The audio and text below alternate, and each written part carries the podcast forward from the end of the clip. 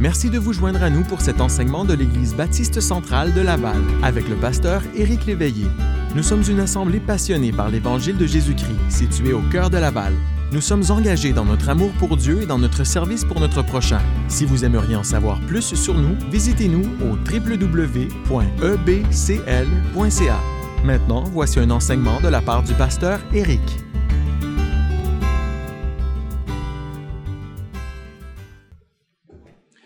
Cherchons Zacharie chapitre 3 ce matin. Zacharie chapitre 3. Et ce matin, j'aimerais qu'on examine ce thème avant la plénitude. Avant la plénitude, on a parlé récemment de notre thème, puis on continue dans notre série qui va avec notre thème pour l'année 2020. Euh, c'est par mon esprit, dit l'Éternel des armées. Et on va aller dans Zacharie chapitre 3 ce matin pour regarder ce thème avant la plénitude. Donc, on veut marcher en tant que chrétien dans la plénitude du Saint-Esprit. Encore faut-il qu'on ait les préalables d'accompli. Il faut qu'on soit dans une position où le Seigneur a contrôle de notre vie, où on est vraiment sous l'emprise du Saint-Esprit. Si vous êtes sauvé, le Saint-Esprit habite en vous. Si vous n'avez pas l'Esprit de Christ, selon Romains chapitre 8, vous ne lui appartenez pas. Donc, au moment de votre salut, l'Esprit vient habiter en vous. Mais qui dit résidence ne dit pas nécessairement contrôle. Qui dit résidence ne dit pas nécessairement plénitude. C'est possible que l'Esprit habite en vous, mais que vous ne lui ayez pas cédé le contrôle de votre vie ou qu'il ne soit pas en charge de tous les éléments de votre vie, comme Dieu le veut. Mais la semaine passée, on avait regardé, bien, quelques semaines maintenant, on a eu M. Mac la semaine passée, on avait eu notre tempête la semaine d'avant. Donc, au début de l'année, on avait parlé de ce thème dans Zacharie 4, par mon esprit nous avions établi le fait que notre force est insuffisante. Notre puissance ou nos ressources sont insuffisantes. Il faut que Dieu fasse quelque chose que lui seul peut faire. Mais comment est-ce qu'on se place dans une position pour qu'il puisse le faire? On recule d'un chapitre. On va dans Zacharie chapitre 3. Et si vous cherchez Zacharie, c'est l'avant-dernier livre de l'Ancien Testament. Donc, si vous trouvez la séparation entre le Nouveau et l'Ancien, reculez, vous allez être dans Malachie, reculez à nouveau, vous allez être dans Zacharie au chapitre 3, le verset 1. Il me fit voir Josué, le souverain sacrificateur, debout devant l'ange de l'Éternel, et Satan qui se tenait à sa droite pour l'accuser. L'Éternel dit à Satan, que l'Éternel te réprime, Satan, que l'Éternel te réprime, lui qui a choisi Jérusalem. N'est-ce pas là un tison arraché du feu? Or, Josué était couvert de vêtements sales et il se tenait debout devant l'ange. L'ange, prenant la parole, dit à ceux qui étaient devant lui, ôtez-lui les vêtements sales. Puis il dit à Josué, Vois, je t'enlève ton iniquité et je te revais d'habits de fête. Je dis qu'on mette sur sa tête un turban pur.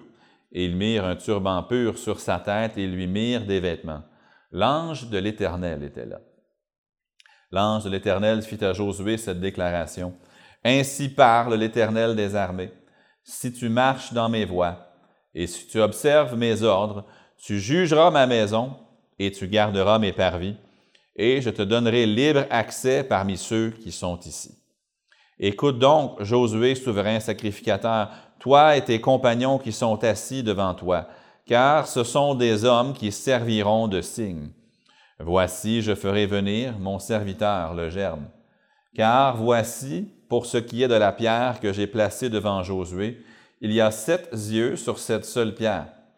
Voici, je graverai moi-même ce qui doit y être gravé, dit l'Éternel des armées, et j'enlèverai l'iniquité de ce pays en un jour. En ce jour-là, dit l'Éternel des armées, vous vous inviterez les uns les autres sous la vigne et sous le figuier. Prions. Seigneur, nous voulons connaître non seulement le salut, et j'espère que chaque personne ici aujourd'hui a reçu Christ, mais dans un groupe de cette grandeur, il est très probable et très possible qu'il y ait encore parmi nous des gens qui, jusqu'à présent, n'ont jamais eu ce moment où ils sont passés de la mort à la vie, où ils sont nés de nouveau, où ils sont devenus citoyens des cieux, où ils sont devenus ton enfant, où ils ont reçu ton pardon. Alors je prie qu'à travers tout ce qui sera dit ce matin, que la simplicité de l'Évangile ne soit jamais perdue dans les explications de ce passage. Mais pour ceux qui déjà peuvent rendre témoignage de salut. Je prie que tu nous aides à travers ce passage maintenant à réaliser que même si nous avons été purifiés et déclarés justes, il est possible que nous marchons encore dans les ténèbres, même en étant tes enfants, que nous marchons selon la chair et non selon l'esprit. Même si nous sommes des enfants de lumière, parfois nous ne marchons pas d'une manière digne de cette vocation-là, de cette appellation-là. Et parfois nous tolérons des choses dans nos vies qui te sont désagréables et qui coupent le flux de ta puissance dans nos vies, qui coupent, euh, qui, nous, qui, séparent de la source de la puissance. Ne nous sépare pas dans le sens que nous ne sommes plus sauvés, le salut ne se perd pas, nous le savons selon ta parole, mais qui rendent ta présence et ta puissance euh, invisibles ou sans preuve dans notre vie de tous les jours. Je prie maintenant que tu nous aides à marcher selon l'Esprit, mais à la lumière de Zacharie 3 et des autres passages que nous allons citer, que nous puissions euh, vraiment vivre d'une manière que nous pouvons être remplis de l'Esprit. C'est ce que je prie au nom du Seigneur Jésus. Amen. Il y a une parade qui a lieu en Californie à chaque année, souvent le, jour du Nouvel An, et il l'appelle la parade du tournoi des roses. Il y a des tournois de football euh, collégial ou universitaires qui sont souvent euh, disputés autour du jour de l'an. Et avant, ils vont avoir cette parade des roses qui a lieu à Pasadena, en Californie, dans le sud de la Californie. C'est un gros événement, ça passe à la télé, ils ont plein de chars allégoriques qui vont euh, parader. Et il y avait euh, des, euh, un des chars allégoriques une année qui, était, qui a arrêté, toute la parade a arrêté parce qu'il y avait un des chars qui ne fonctionnait plus. s'est immobilisé, ne pouvait plus bouger. Et là, ils ont vérifié côté mécanique, tout était beau. Finalement, ils ont réalisé le problème. C'est que le char en question n'avait plus d'essence. Le problème, c'est que, c'est que ce char-là, il représentait une compagnie, vous allez reconnaître, la compagnie Esso. Alors, le char de Esso ou Exxon, comme ils sont connus aux États-Unis, avait manqué de gaz. Il faut le faire, là, quand même. Une compagnie de pétrole qui manque de gaz. Vous voyez, moi, des fois, on est pareil. On a en nous le Saint-Esprit, puis on manque de gaz. On a accès à toutes les réserves de Dieu, puis on manque de gaz. Ne pas me mentir en disant que ça n'a jamais manqué de gaz. Je ne parle pas de votre voiture, mais d'être à plat. D'être incapable d'accomplir ce que vous savez que Dieu veut que vous fassiez de regarder vos enfants, de regarder votre époux, votre épouse, de regarder votre ministère dans l'Église, puis de dire, je suis plus capable. J'en peux plus. J'ai plus de ressources. J'ai des batteries à plat ou j'ai plus de gaz. Mais ce n'est pas comme ça que Dieu nous a appelés à vivre. Là, je ne parle pas de la fatigue, du manque de sommeil. Je parle d'une lassitude spirituelle, d'une incapacité de continuer ou d'une incapacité d'accomplir les choses que nous savons devraient être présentes dans nos vies. Et on sait dans nos têtes qu'on a besoin de la puissance de Dieu, et si souvent on fait le constat qu'on ne l'a pas. Je vous rappelle le contexte de Zacharie ici. C'est pendant la période du livre d'Esdras. Ils ont une grande tâche à faire. Il faut qu'ils rebâtissent le temple. Salomon, son magnifique temple, a été rasé par les Babyloniens, a été vidé. Là, il ne reste plus rien. Esdras revient, lui, c'est le, scribe qui enseigne la loi. Zorobabel, du chapitre 4, qu'on a vu l'autre fois, lui, c'est le gouverneur. Lui, c'est lui qui doit présider à la construction puis à la repopulation de Jérusalem. Et Dieu, au chapitre 4, envoie ce message d'encouragement. Zorobabel, tu plein d'adversaires. Tu plein de problèmes. Mais en lui montrant le chandelier avec le bol rempli d'huile par-dessus le chandelier, lui dit, écoute, avec tout ce que tu as à faire, tu manqueras jamais de force, tu manqueras jamais de puissance, parce que ce n'est ni par la force, ni par la puissance, mais par mon esprit, dit l'Éternel des armées. Et l'application pour nous, c'est que si on a le Saint-Esprit, nous avons accès à toute la force et à toute la puissance nécessaire pour accomplir tout ce que Dieu veut que nous fassions. Mais on regarde dans nos vies puis on s'aperçoit que ce n'est pas la réalité qui est reflétée dans notre vie. Alors on se pose la question, pourquoi? Pourquoi? Et je vous soumets ce matin que souvent, c'est parce que nous ne sommes pas nous-mêmes dans une position favorable à l'œuvre du Saint-Esprit. Nous ne vivons pas d'une manière que Dieu peut prendre contrôle. Si vous m'amenez au restaurant et que je, regarde, je prenais ma fourchette, puis je voyais qu'il reste encore le dîner de la personne avant sur la fourchette. On ferait venir la serveuse, on dirait, Madame, est-ce qu'on pourrait avoir une fourchette propre?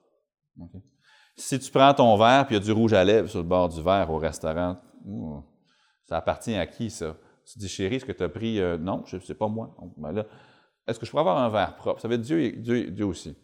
S'il vient, puis il voit Éric Léveillé, puis il voit, oh, Éric Léveillé, il est sale, dans le sens de péché. Il y a des choses dans sa vie que je ne peux pas accepter. Il, va me remettre là, il ne va pas m'employer. Je n'aurai pas accès à la puissance de son Saint-Esprit. Puis dans Zacharie chapitre 3, on voit ça.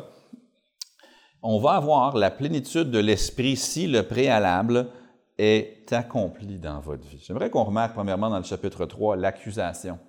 Remarquez l'accusation qu'on trouve dans les versets 1 à 3.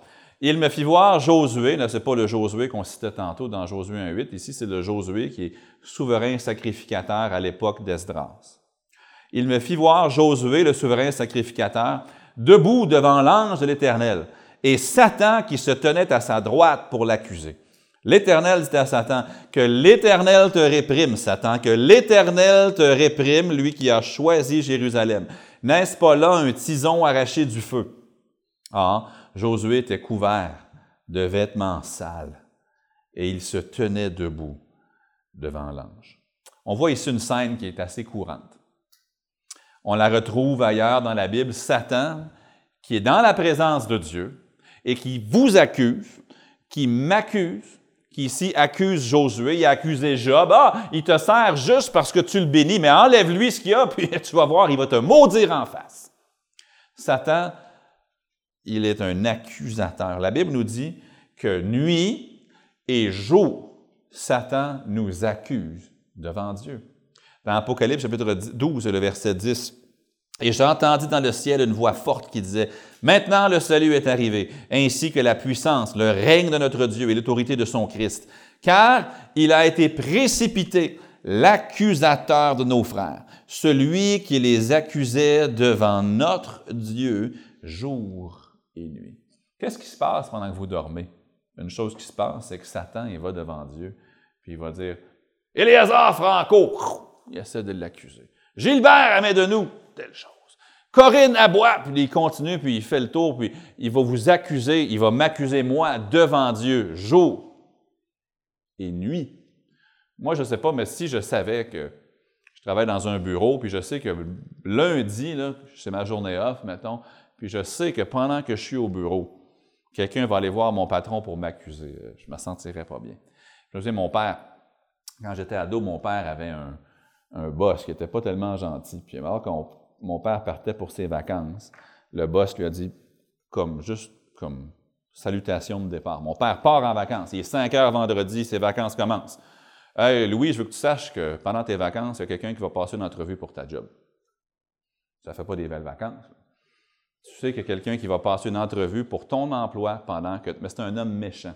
Gloire à Dieu, quelques années plus tard, cet homme-là est venu à Christ et a reçu le Seigneur Jésus. Gloire à Dieu qui a été complètement transformé. Mais ça finit, ça fait pas des belles vacances quand tu sais que tu es assis sur la plage, puis quelqu'un qui est à Montréal en train de passer une entrevue pour ton emploi. Mais alors que vous et moi, nous dormons, Satan est occupé. Il est occupé à vous accuser devant Dieu à m'accuser devant Dieu. Éric Léveillé dit qu'il est ton enfant. T'as-tu entendu qu'est-ce qu'il a dit à tel moment?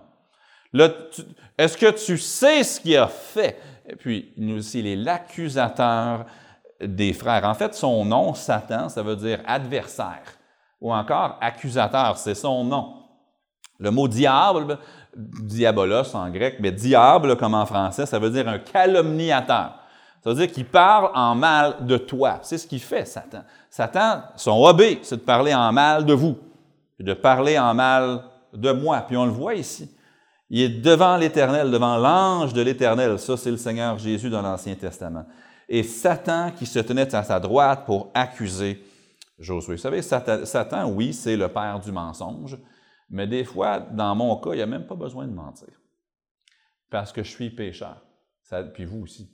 Dans Jacques 3, 2, ça nous dit, nous bronchons tous de plusieurs manières. Si quelqu'un ne bronche point en parole, c'est un homme parfait, capable de tenir tout son corps en bride. Pour vous accuser, Satan, tout ce qu'il a à faire, c'est ça. Prends des notes. As-tu entendu ce que Edzer Saint-Phénix a dit? Puis là, il amène ça devant Dieu. As-tu entendu ce que David Godin a dit? As-tu entendu ce que Victor Folly a dit? Puis il peut, il peut nous accuser parce que nous bronchons tous, moi le premier, de plusieurs manières, n'est-ce pas? Il manque pas de matériel pour nous accuser, et c'est ce qu'il aime faire. Remarquez ce que ça dit ici au verset 3. Or, Josué était couvert de vêtements sales. Et il se tenait debout devant l'ange. Tu prends un regard sur Josué, tu vois qu'il est sale. Il est coupable. Satan, honnêtement, ici, il ne fait que constater. Ses accusations ne sont que des constats. Regarde, il est sale. Il l'accuse d'être sale. Il n'est pas en train d'inventer des mensonges ici. Oh, peut-être qu'il en ajoute aussi parce qu'il est un menteur, le père du mensonge, mais il est aussi capable de juste constater. Voilà, il est sale. Dans Isaïe 64 et le verset 6, ça dit Nous sommes tous comme des impurs, verset 5, pardon. Et toute notre justice est comme un vêtement souillé. Nous sommes tous flétris comme une feuille et nos crimes nous emportent comme le vent. Être un accusateur, c'est facile. Satan, honnêtement, il prend un job facile. Accuser les frères, accuser les sœurs, c'est un, un job que tu peux trouver amplement de matériel. Et peu importe si c'est moi sa cible, si c'est toi sa cible, le matériel ne manque pas. Dieu désirait bénir la nation d'Israël, puis il désire encore les bénir et il le fera. Et les visions de Zacharie qu'on voit ici euh, mettent la table pour ce qui va se faire dans le livre d'Esdras, rebâtir le temple, dans le livre de Néhémie, rebâtir la muraille, tout, ce qu'on lit là, ça met la table pour tout ça. Et le fait que Dieu va accomplir toutes ses promesses pour Israël. Mais le problème qui hantait Israël, la nation, qui les séparait de la bénédiction que Dieu voulait leur donner, c'était une chose, le péché. Le Dieu qui veut, par son esprit, rebâtir le temple, rebâtir Jérusalem, être la lumière des nations à partir de Jérusalem, il y a un problème la nation d'Israël sont représentés très justement par un sacrificateur aux vêtements sales. Ça, c'est eux. Puis Satan est là, puis dit, tu vas les bénir, tu vas leur faire de grandes choses. Regarde à quel point ils sont sales. Et puis la Bible ne dit pas que c'était faux. Josué était là, je l'imagine, la tête penchée, couvert de vêtements sales. Ça, c'est une image d'Israël, mais c'est aussi une image de moi une image de vous. Nous sommes tous comme des impurs. Romains 3, 23, car tous ont péché. Ils sont privés de la gloire de Dieu. La gloire de Dieu, ce n'est pas juste le ciel. La gloire de Dieu, oui, c'est le ciel, mais c'est aussi ce que Dieu veut faire dans ta vie maintenant. Dieu veut se glorifier dans ta vie maintenant. Il veut faire une différence dans ta famille maintenant. Il veut faire une différence dans ta carrière maintenant. Il veut faire une différence dans ton mariage maintenant. Il veut t'employer pour amener des âmes à Christ maintenant. Mais il ne le peut pas parce que tu es sale. Pas qu'il n'est pas capable, mais tu ne te soumets pas à lui. L'esprit n'est pas en contrôle de ta vie parce que tu es sale. C'était vrai, c'était absolument vrai. Je viens juste de finir le livre d'Esdras dans mon culte personnel. Puis dans Esdras, ils reviennent de la captivité, puis ils ne perdent pas de temps, ils commencent à se marier avec les autres nations, puis à amener leurs idoles. Ils, ils, se font déporter pour 70 ans, ils reviennent, puis ils recommencent tout de suite à faire la chose qui les a amenés au loin. Dans Néhémie, on a regardé Néhémie l'an dernier, ils sont en train de profaner le sabbat, faire rentrer des caravanes de marchands le jour du sabbat, ils sont en train de désobéir à peu près tous les commandements de Dieu que tu peux imaginer. Ils prennent un païen puis ils l'installent dans une chambre dans le temple. ils pêchent, ils sont sales. Vous et moi, on n'est pas différents.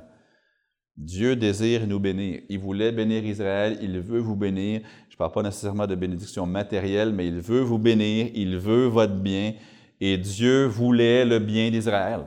Un verset de l'Ancien Testament qui est souvent cité, mais qui s'applique vraiment à Israël de l'époque, c'est Jérémie 29, 11. Car je connais les projets que j'ai formés sur vous, dit l'Éternel, projets de paix et non de malheur, afin de vous donner un avenir et de l'espérance. C'est ça que Dieu veut pour eux, mais ce n'est pas accessible à eux, parce qu'ils sont sales. Le Seigneur veut votre bien, mais si on est sale, Ésaïe 59, 2 nous dit, mais ce sont vos crimes qui mettent une séparation entre vous et Dieu. Ce sont vos péchés qui vous cachent sa face et qui l'empêchent de vous écouter. Voici une application que je veux qu'on retienne. Ce qui vous sépare de la vie que Dieu veut pour vous, c'est le péché. Je, m'adresse surtout aux gens qui sont sauvés. Si vous êtes ici ce matin, comme on l'a mentionné tantôt, vous n'avez jamais reçu Christ comme sauveur. L'entrée de la vie abondante, c'est le salut en Jésus-Christ. Mais si vous êtes ici, vous êtes un enfant de Dieu, je peux vous garantir sur l'autorité de la parole de Dieu que si vous tolérez du péché dans votre vie, vous n'êtes pas dans la vie que Dieu veut vous donner. Il y a encore quelque chose de meilleur qu'il a pour vous, qui n'est accessible qu'à ceux qui sont propres. Je ne dis pas que Dieu ne va pas vous bénir un peu. Je ne dis pas que sa grâce ne sera pas évidente. Je ne dis pas que ses miséricordes ne se renouvelleront pas chaque matin. Oui, mais tant que tu as du péché dans ta vie, tu ne goûtes pas pleinement à ce que Dieu veut te donner. On parlait de Josué 1.8 tantôt. Vous savez, c'est quoi qu'ils ont fait dans le livre de Josué? Ils ont conquis une partie de ce que Dieu voulait leur donner, puis après ça, ils ont arrêté. Dieu voulait leur donner de l'Égypte jusqu'au fleuve de l'Euphrate. Beaucoup de terrain. Puis au lieu d'avoir ça, ils ont pris ça. Qu'est-ce qu'ils ont fait après? Ils ont commencé à adorer des idoles. Ils ont commencé à s'allier avec des peuples étrangers. Puis Dieu qui voulait leur donner ça, ils se sont satisfaits de ça. Puis en plus, les Philistins, puis les Sidoniens, puis les autres peuples autour, les Moabites, tout, ils leur, leur, ont fait la guerre pendant des années et des années et des années, les Madianites et j'en passe. Pourquoi? Parce que plutôt que d'avoir tout ce que Dieu voulait leur donner, se sont satisfaits de. Puis vous et moi, on est comme ça aussi. Dieu, je ne parle pas d'argent, je ne parle même pas de, carrière, je parle juste de bienfaits de Dieu dans ta vie. Ça peut être dans ta famille, ça peut être dans tes enfants, ça peut être n'importe quoi que Dieu veut. Ton service pour Christ, certainement. Dieu veut te donner ça, puis tu te satisfais de ça. C'est quoi la différence entre ça et ça? C'est le péché. C'est le péché. Regardez ce qui, dans Zacharie 3, il est couvert de vêtements sales. Est-ce qu'il peut être béni? Non. Est-ce qu'il peut avoir du succès? Non. Vous savez, si un croyant est sous le châtiment du Père, le Père qui nous aime, c'est à cause du péché. Si vous vivez une vie ce matin qui est sans saveur, qui n'a pas de sens, que vous avez ce sentiment de ça donne quoi? C'est à cause du péché. Si vous avez un sentiment de vie inutile, sans direction, sans but, sans joie, c'est à cause du péché. Quel péché? Moi, je ne peux pas répondre à cette question-là.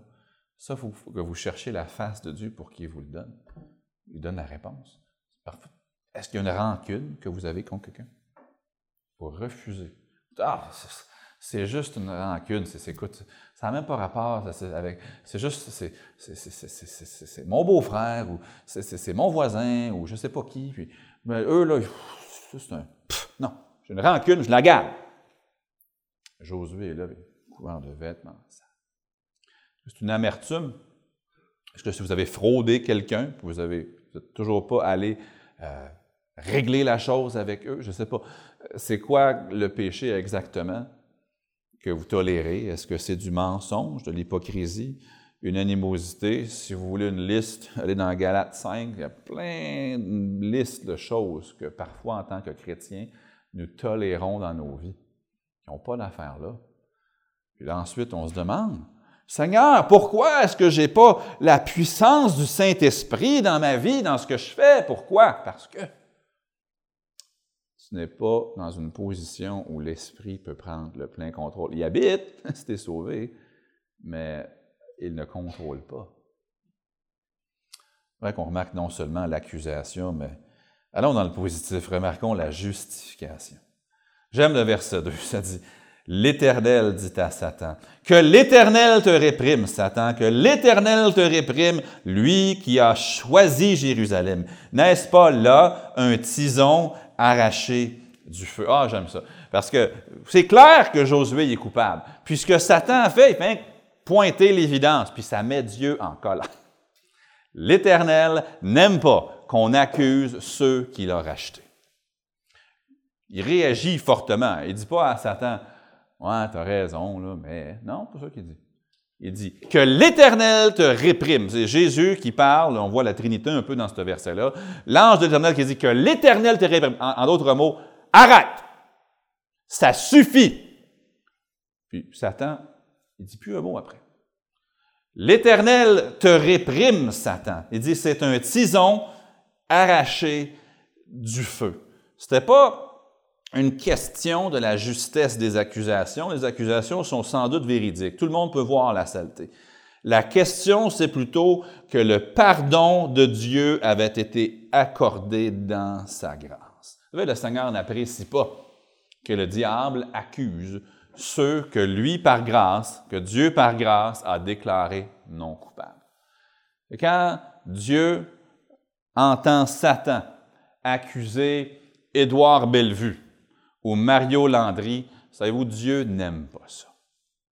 Parce que par le sang de Jésus, leurs péchés ont été lavés et effacés. Et quand Satan vient dire, il est coupable, Dieu dit absolument pas, il est non coupable sur la base du sang versé de mon Fils Jésus-Christ. Même dans Apocalypse 12 que j'ai cité tantôt, quand ça dit Il a été précipité du ciel, l'accusateur de nos frères, on ressent la joie, la satisfaction. Enfin, on est débarrassé de celui qui accusait les enfants de Dieu. Une joie qui arrête. Je me pose une question, par exemple, avant qu'on continue. Si Dieu prend un tel déplaisir à entendre Satan accuser les enfants de Dieu, je me demande, c'est quoi sa réaction quand il entend un enfant de Dieu accuser un autre enfant de Dieu? Quand on parle en mal les uns des autres, qu'est-ce que vous pensez que Dieu pense de ça? Ouais, mais c'est vrai, pas la question. Vrai ou non? Si c'est sous le sang, laisse tomber. On, pas, des fois, on dit Hey, savais-tu qu'un tel, là, il y a un problème vraiment de caractère? Ben, tout le monde peut le voir, là. ses vêtements sont sales à Josué, on, le voit. Mais Dieu dit que l'Éternel te réprime, Satan. Hey, savais-tu que moi, je pense que tel frère, il se prend pour un autre. On fait la job du diable pour lui. Hein. Des fois, Satan, il peut partir en vacances, puis on s'occupe des affaires à sa place. Parce qu'on parle en mal les uns les autres. Pas pour rien que, à nombre de reprises, ça parle de médisance, de calomnie, puis des œuvres de la chair. Je vais vous assurer, si vous êtes un enfant de Dieu, Romains 8.1. Il n'y a donc maintenant aucune condamnation pour ceux qui sont en Jésus-Christ. Satan n'est pas capable ici d'argumenter avec l'ange de l'Éternel. C'est une référence biblique au Seigneur Jésus, l'ange de l'Éternel. Puis quand Jésus parle pour défendre Josué, c'est la fin de la conversation. 1 Jean 2.1, mes petits-enfants, je vous écris ces choses afin que vous ne péchiez point. Et si quelqu'un a péché, nous avons un avocat auprès du Père, Jésus-Christ le juste. Et Jésus a encore le même ministère aujourd'hui. Quand on a péché, que Satan nous accuse le jour ou la nuit, nous avons un défenseur et son nom est Jésus-Christ. Quelle que soit l'accusation, il prend notre défense. Quand Satan commence à dire, sais-tu que Éric Léveillé c'est ainsi, sais-tu que Éric Léveillé a dit ça, puis il a fait ça, tout ce que Jésus a à faire, c'est de lever les mains, puis les marques des clous dans ses mains font cesser la conversation. C'est vrai qu'il est ainsi. Puis c'est vrai qu'il est un ça. Mais tout ça, ça a été payé par moi sur le, sang sur le bois du calvaire. Regarde les mains dans mes, les marques dans mes mains, le sang que j'ai versé. Et mon sang, le sang de Jésus purifie les péchés d'Éric Léveillé au complet. Et les vôtres aussi, si vous avez mis votre confiance en lui. Quand Satan soulève une accusation devant Dieu. Autant Jésus, avec à lever la main pour faire cesser la tempête sur la mer de Galilée, autant il lève la main puis fait cesser les accusations parce que l'évidence du pardon est imprimée dans sa main pour l'éternité. Et votre péché a été expié. Mais remarquez l'efficacité de la justification de Christ. Devant un diable impuissant à poursuivre la conversation, on voit que non seulement les mots sont prononcés, mais les vêtements sales sont remplacés par des habits de fête propres. La justification. Quand Dieu vous regarde, mon frère, ma sœur, il ne voit pas des vêtements sales. Il voit des vêtements propres, purs, parce que vous avez été revêtus non de votre justice, mais de la justice de Christ. Quand, tu viens à Christ pour le salut, Permettez-moi de créer une illustration. Jésus te voit avec ses habits sales, dit Reste là. Il prend dans son garde-robe ses habits propres à lui, puis les met sur toi. Et tu es revêtu non de ta justice, parce que tu n'en as pas. Toute notre justice, c'est comme un vêtement souillé, la Bible nous dit. Mais la justice de Christ est placée sur toi et tu deviens un enfant de Dieu.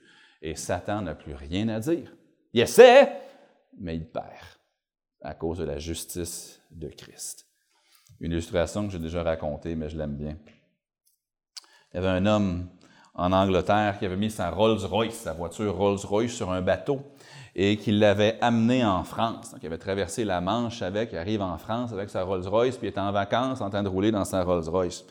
Alors qu'il conduit en Europe, il y a quelque chose qui arrive au moteur de sa voiture.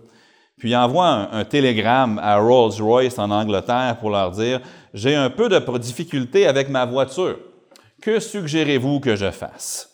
Alors, la compagnie Rolls-Royce met un de leurs mécaniciens dans un avion, l'envoie en France pour qu'il vienne vérifier le problème du monsieur.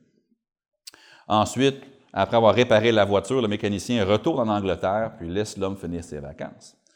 Là, évidemment, le, monsieur, le propriétaire de Rolls-Royce, il se dit là, je me demande, la réparation, combien qu'elle va me coûter? Parce ont, fait, ont envoyé un mécanicien, il a réparé la voiture, puis euh, ils l'ont retourné en, Angleterre. Ça, ça, va me coûter cher. Il retourne en Angleterre après ses vacances. Il écrit une lettre à Rolls-Royce, puis leur demande combien il leur doit. Il reçoit une lettre en retour. Cher monsieur, nous ne trouvons aucune indication dans nos archives qu'une Rolls-Royce ait jamais eu un problème mécanique. Bonne journée. Et eux autres n'étaient pas prêts à admettre que les Rolls-Royce, ça peut casser. Ils préféraient lui réparer sa voiture gratuitement que d'admettre que les Rolls-Royce peuvent avoir des bris mécaniques. Vous savez, quand, quand vous péchez, là, Dieu ne dit pas Ouais, c'est vrai, je regarde ici, Péric Léveillé, mon enfant, tu as menti là, tu as été. Tu as eu une colère, tu as une rancune. Non. Quand je vais arriver au ciel, je n'aurai pas une liste de comptes à payer. Ils ont tous été payés par le sang de Jésus quand tu es justifié, c'est comme si tu n'avais jamais péché. Mais ça, c'est le sens de justification. Ça, c'est comme ça qu'on devient un enfant de Dieu. Mais j'aimerais qu'on remarque troisièmement la motivation. On sait qu'il n'y a aucune condamnation pour ceux qui sont en Jésus-Christ. Mais on arrive au verset 6. L'ange de l'Éternel fit à Josué cette déclaration. Ainsi parle l'Éternel des armées si. Oups. Si. Tu étais sale, tu es rendu propre. Malgré ça, si. Si tu marches dans mes voies, et si tu observes mes ordres, tu jugeras ma maison, et tu garderas mes parvis, et je te donnerai libre accès parmi ceux qui sont ici. Si vous êtes sauvé, j'ai la bonne nouvelle que vous êtes en route vers le ciel et rien ne peut changer ça. Vous êtes couvert de la justice de Christ, votre billet pour le ciel est prêt, vous y, allez. Mais ça ne veut pas dire que votre existence sur cette terre va être ce que Dieu veut qu'elle soit. Le simple fait d'être sauvé ne garantit pas que tu vas avoir ici-bas la vie que Dieu veut te donner. Remarquez ce qu'il dit ici. si tu marches dans mes voies, si tu observes mes ordres, alors là, tu pourras exercer ton ministère de sacrificateur. Tu pourras juger ma maison. Tu pourras garder mes parvis. Ça, c'est le temple. Et je te donnerai libre accès parmi ceux qui sont ici.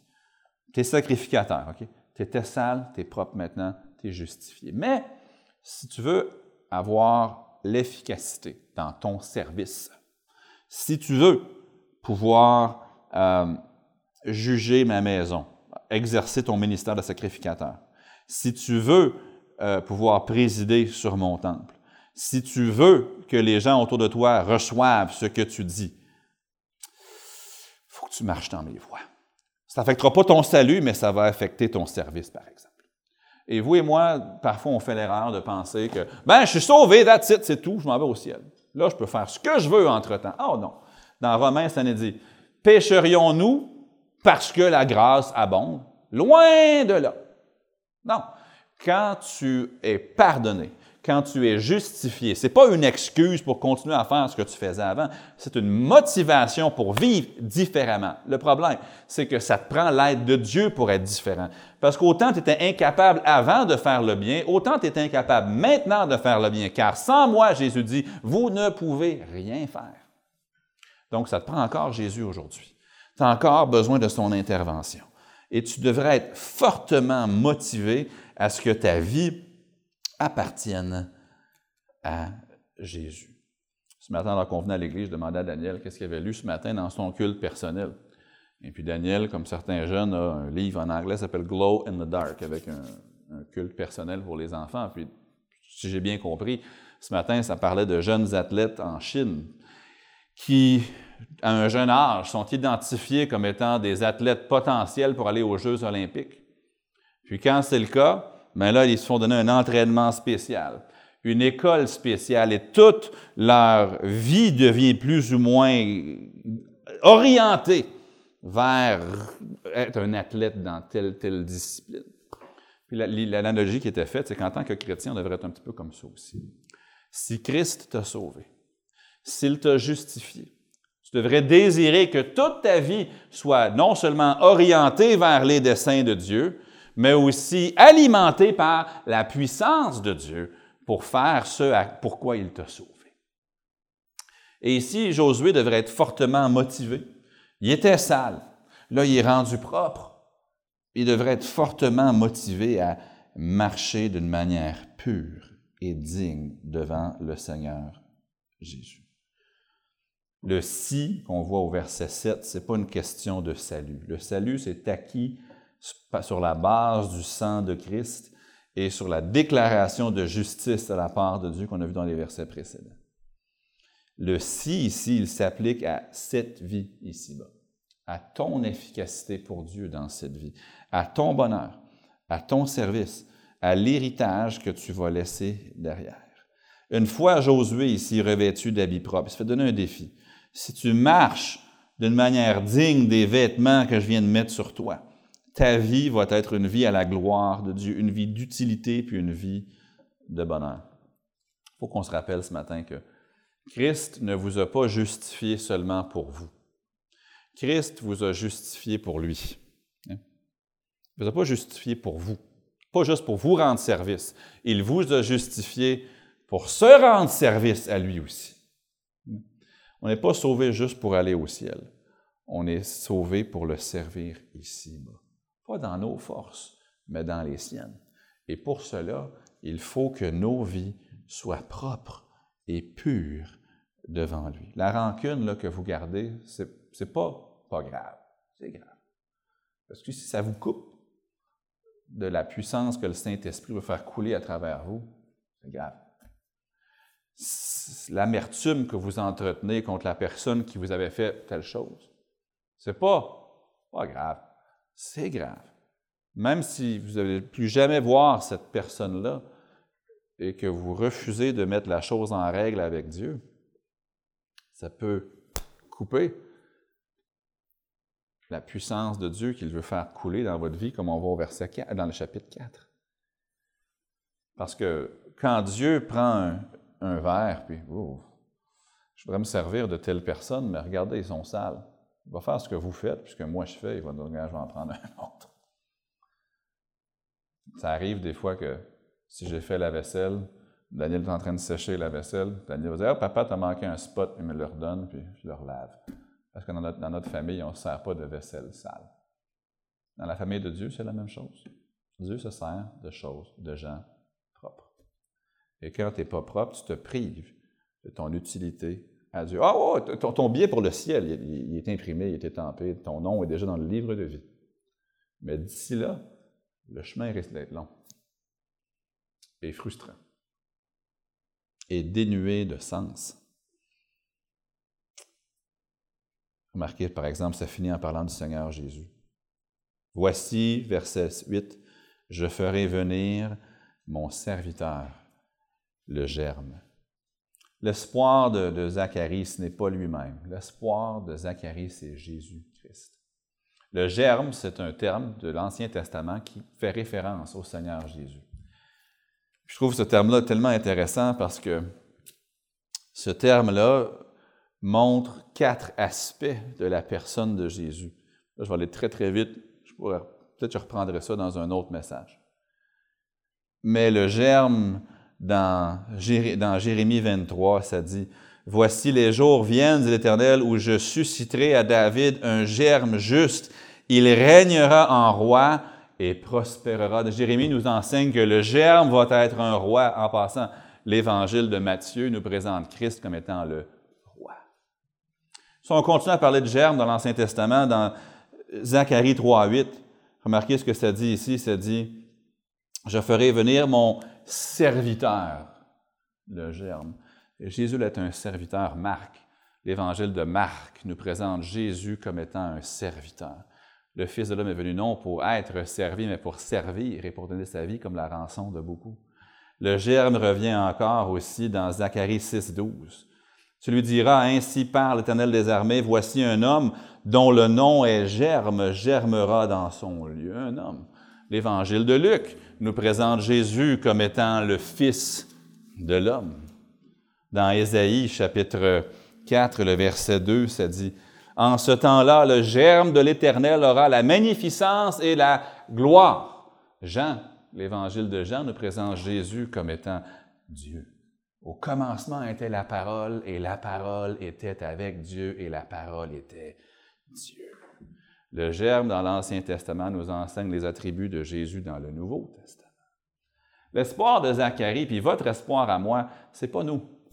Notre espoir, c'est le Seigneur Jésus, qui s'est donné lui-même en rançon pour nous, qui, une fois qu'on a reçu sa rançon, lève les mains comme argument final pour faire cesser les accusations contre nous, parce qu'il a payé tous nos péchés, qui nous revêt de sa justice, mais qui ensuite se retourne et dit, si, laissez-moi paraphraser, si tu marches proprement devant moi, si tu expulses ou tu désires me laisser expulser le péché de ta vie, si tu veux marcher dans la lumière et non dans les ténèbres, je vais me servir de toi.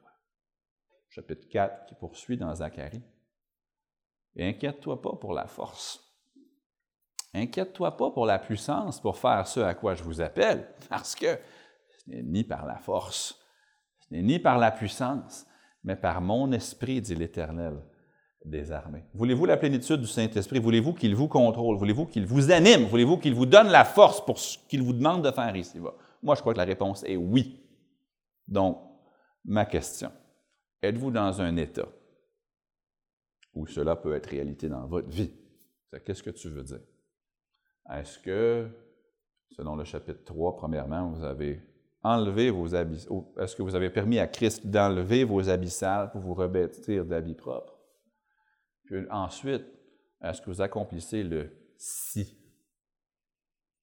Moi, je veux vivre différemment parce que je suis sauvé. Je veux être intolérant face au péché dans ma vie parce que je suis sauvé. Puis je veux que l'Esprit me montre là où je ne marche pas dans sa volonté, dans ses voies, parce que je veux marcher dans ses voies pour que son esprit m'anime et que son esprit soit au contrôle et me rende capable de faire ce que Dieu m'a appelé à faire. Au verset 9, il nous dit, Voici, je graverai moi-même ce qui doit y être gravé, dit l'Éternel des armées, et j'enlèverai l'iniquité de ce pays en un jour. Gloire à Dieu, un jour. En un jour, il a expié tous mes péchés sur la, le bois du calvaire. Mais le jour vient aussi où en un jour, selon Zacharie 14, ses pieds vont se poser sur le mont des Oliviers. Et ce jour-là, Israël vont reconnaître celui qu'ils ont percé. Et toutes les promesses de Dieu pour eux seront accomplies ce jour-là.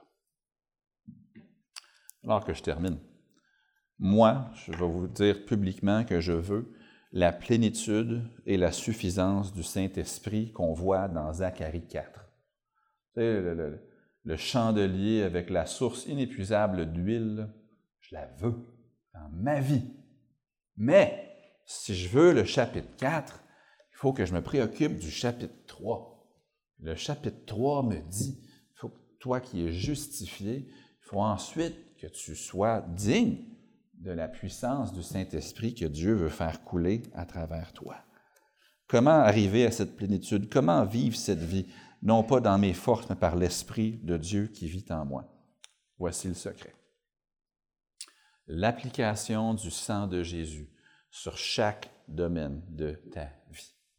Je suis déjà sauvé, gloire à Dieu.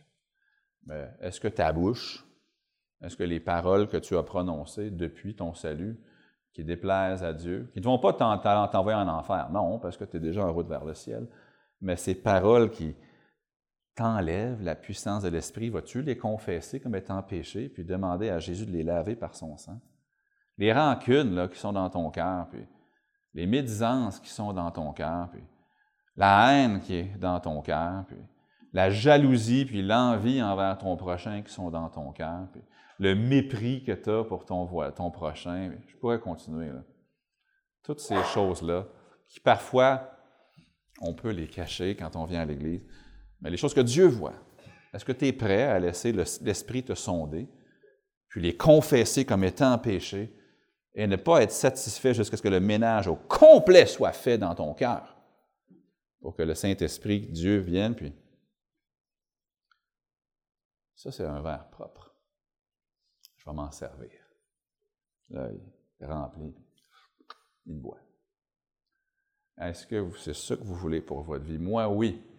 Le problème, c'est que ça, ça veut dire que vous repartez de l'Église avec un devoir, dans le sens scolaire. Se mettre à genoux, ou pas nécessairement à genoux, mais se mettre devant Dieu et dire Seigneur, par ton esprit, je veux que tu me montres s'il y a de quoi dans ma vie qui t'empêche de me remplir de l'esprit, de m'utiliser? Est-ce qu'il y a quelque chose que quand tu prends ma vie et tu regardes, tu dis, ah non, c'est pas propre, je ne peux pas m'en servir. Seigneur, je désire que tu me prennes, puis que tu dis, oui, c'est propre, puis que tu me remplisses de l'esprit, puis que tu m'utilises. Je n'ai pas le temps ce matin. Mais il y a beaucoup d'hommes de Dieu, même dans les années récentes, qui, dans leurs écrits, dans leur biographie, donnent ce témoignage. Je pourrais citer Hudson Taylor, je pourrais en citer d'autres. Qui était tellement, même Charles Stanley, pour ceux qui le connaissent. Ils sont arrivés, même, ils étaient pasteurs, parfois pasteurs de grandes églises, puis qui, dans l'intérieur, c'était comme aucune satisfaction. Puis même, il y a dans certains témoignages qui sont à plat ventre sur le sol. Ce n'est pas la position qui compte. Mais il y en a un en particulier qui disait Seigneur, je ne vais pas me relever de ce plancher tant que je ne sais pas que je suis 100% en règle avec toi. Un autre qui est allé dans les champs, puis qui était assis là, puis qui disait Moi, je ne sors pas d'ici tant que le ménage, Seigneur, n'est pas fait au complet. J'en ai assez d'une vie chrétienne coup-ci, coup-ça. J'en ai assez de la vie chrétienne fade. J'en ai assez de savoir que tes exigences sont là pour un chrétien, puis je suis jamais capable de les atteindre. J'en ai assez. Transforme-moi. Mais pour ça, pour remplis-moi. Mais pour ça, il faut que le verre soit propre. Êtes-vous propre? Justifié, gloire à Dieu. Mais dans votre vie chrétienne, est-ce que vous êtes un instrument propre que Dieu a plus que sauvé? Qu'il peut employer aussi.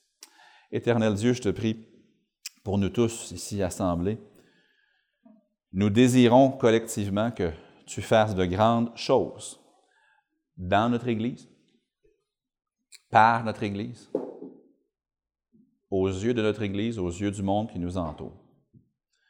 Et nous savons que la différence entre ce que tu veux faire pour nous et ce que nous voyons, c'est le péché. Ce qui est vrai d'une personne peut être vrai d'un corps dans le sens d'une Église. Tu peux regarder le verre et dire non, c'est sale. Avant de prier pour mes frères, mes sœurs, je vais prier pour moi-même, pour ma famille.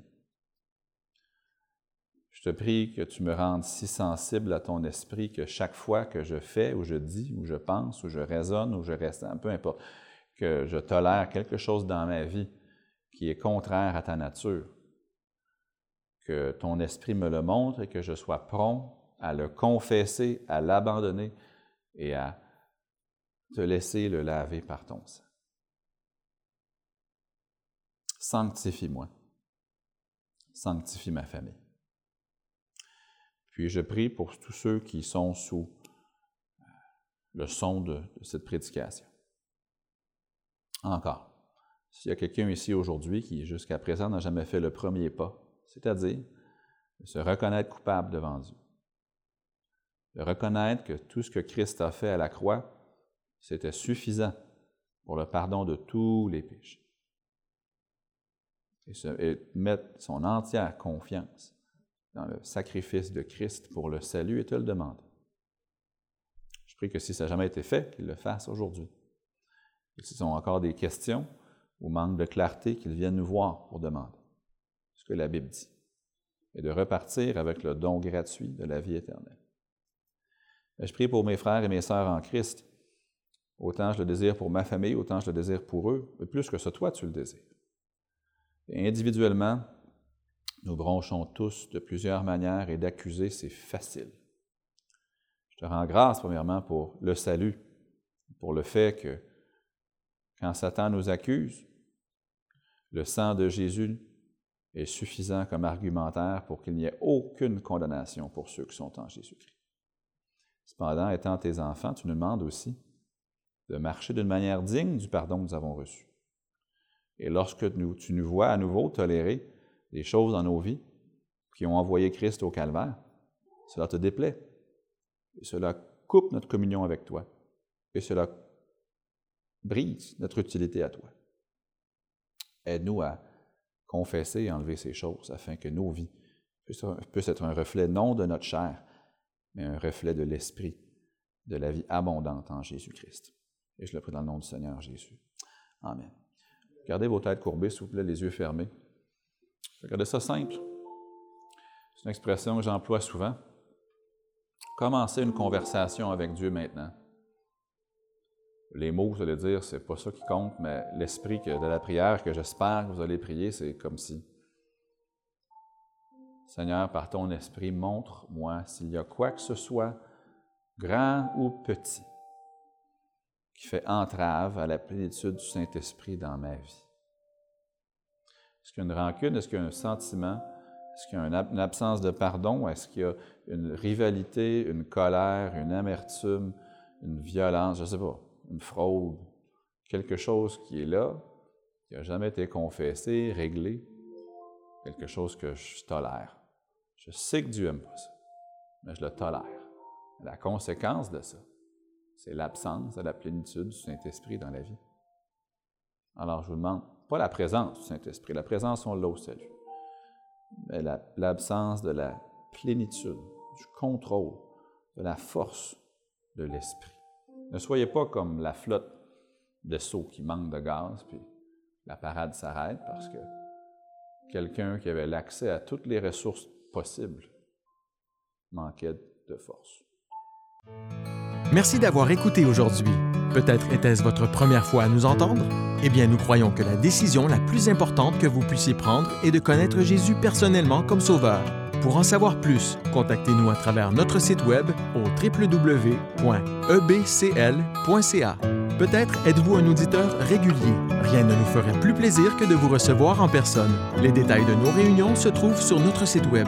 Nous vous souhaitons une agréable journée dans la grâce de Dieu.